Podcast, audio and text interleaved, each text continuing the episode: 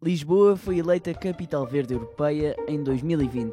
O prémio, atribuído pela Comissão Europeia, destina-se a uma cidade com mais de 100 mil habitantes que tenha adotado políticas que melhorem os padrões ambientais. As candidaturas são avaliadas em função de 12 critérios, como a eficiência energética, a qualidade do ar e a gestão da água. O prémio contempla um incentivo financeiro de 350 mil euros e o título de Capital Verde Europeia. Lisboa venceu pela evolução que demonstrou nos últimos anos. O júri realçou aspectos como a percentagem de pessoas que vivem a 300 metros de transportes públicos 93,3% e a percentagem de pessoas que vivem a 300 metros de áreas verdes urbanas 76%. A capital portuguesa já desenvolve várias atividades com o foco na sustentabilidade, desde conferências, exposições e festivais, e vai continuar a fazê-lo até ao fim do ano. Mas que impacto é que ser capital verde europeia tem realmente numa cidade?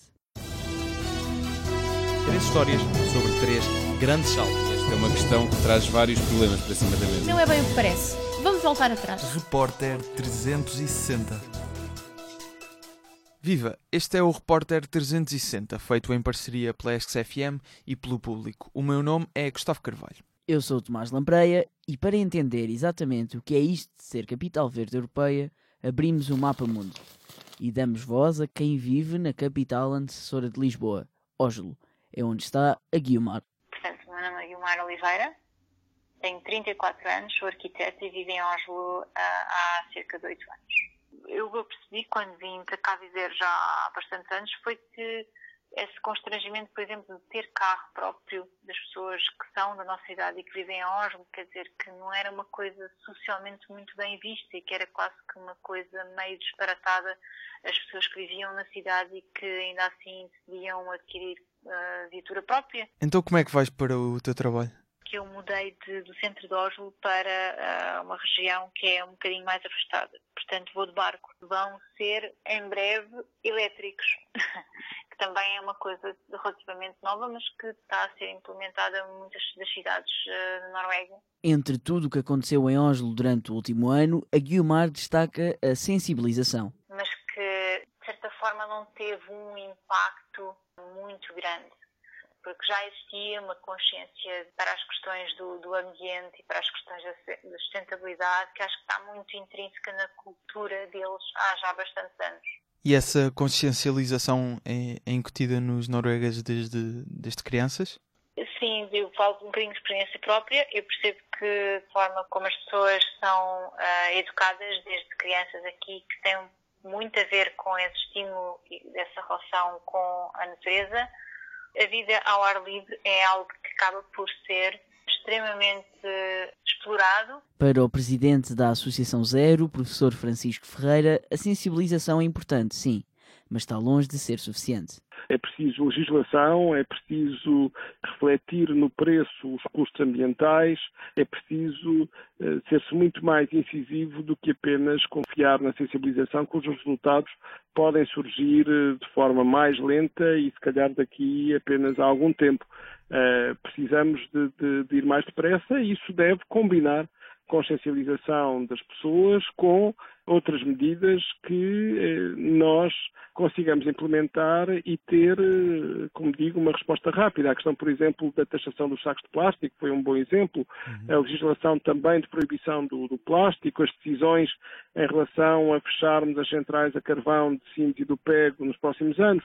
Portanto, este tipo de decisões são absolutamente cruciais. Não se vai lá apenas pela sensibilização. Sendo que a sensibilização parece que não nos vai salvar, será que esta vitória de Lisboa tem mais mediatismo do que impacto real na sustentabilidade? Bem, vamos ver, não é?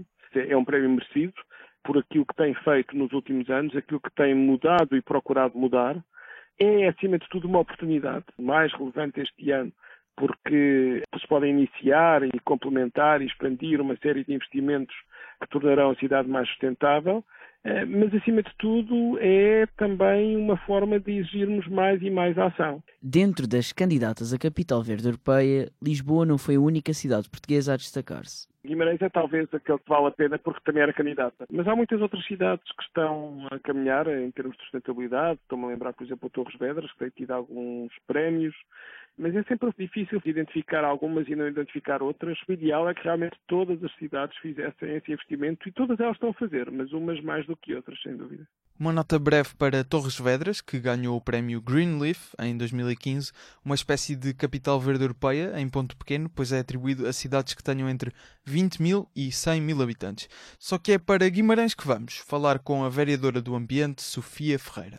A Sofia Ferreira, tenho 49 anos e sou vereadora da Câmara Municipal de Guimarães com competências na área do ambiente uh, e da proteção civil. Guimarães mantém a intenção de, de voltar a apresentar uma candidatura à Capital Verde Europeia. Aliás, que nos levou também a apresentar uh, recentemente uma candidatura.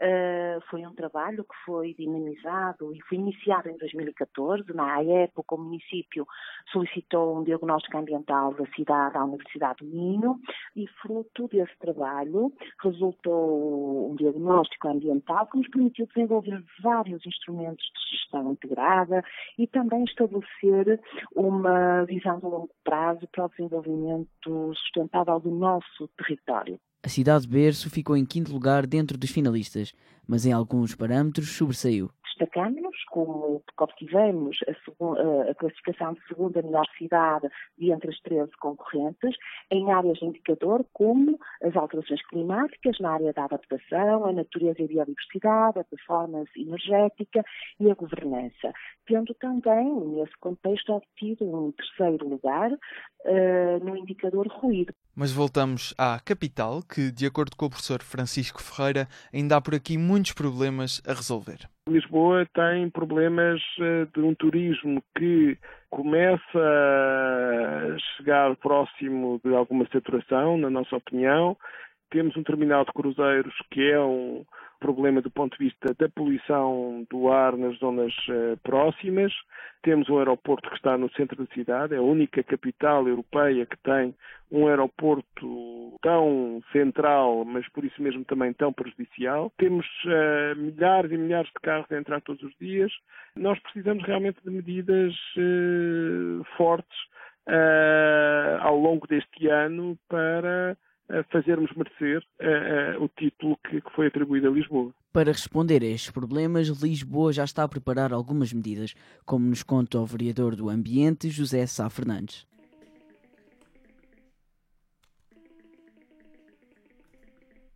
O meu nome é José Sá Fernandes, tenho 61 anos, sou vereador do Ambiente, Clima e Energia da cidade de Lisboa. E tenho este plur há 12 anos. Bom, em relação ao, ao transporte público, eu acho que, o, que, que a Câmara tem melhorado bastante. Com a municipalização de Carris, já mais autocarros, a coisa do passo também evoluiu bastante, o tipo de autocarros também vai melhorar porque vão ser muitos elétricos, eh, a frequência dos autocarros começou a ser melhor e, portanto, aí eh, já se nota e vai haver uma maior evolução. Acho que Lisboa tem uma boa estratégia e um bom caminho. Há, de facto, dois problemas. Um é aeroporto no meio da cidade.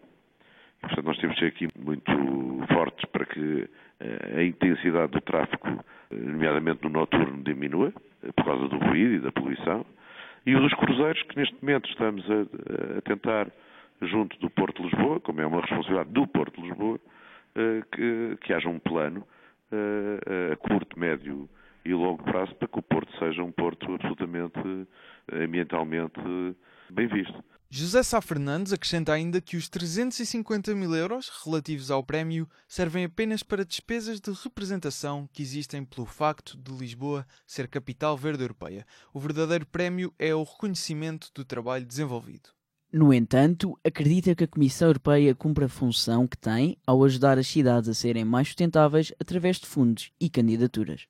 O prémio permite também que Lisboa faça parte de uma rede de cidades capitais verdes europeias que se encontram duas vezes por ano discutindo ideias, trajetos e ajudando-se mutuamente. Apesar de os 350 mil euros serem simbólicos, existem medidas que são independentes de qualquer montante.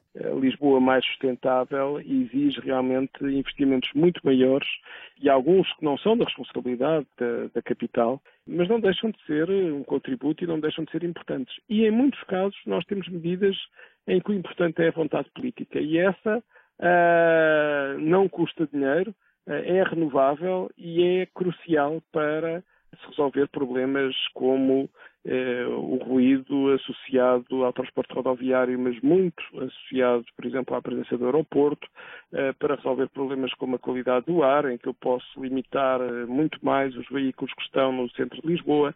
Essas são medidas em que a vontade política e a decisão valem muito mais do que alguns milhares de euros que, que possam ser atribuídos a, a Lisboa. Ok, professor, uh, muito obrigado. Não tenho mais, mais perguntas.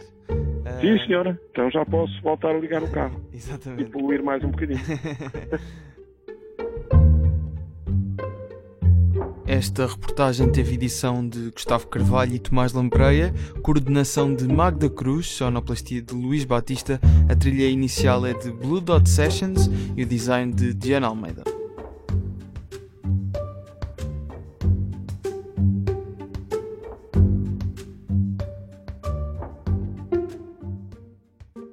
Mix FM.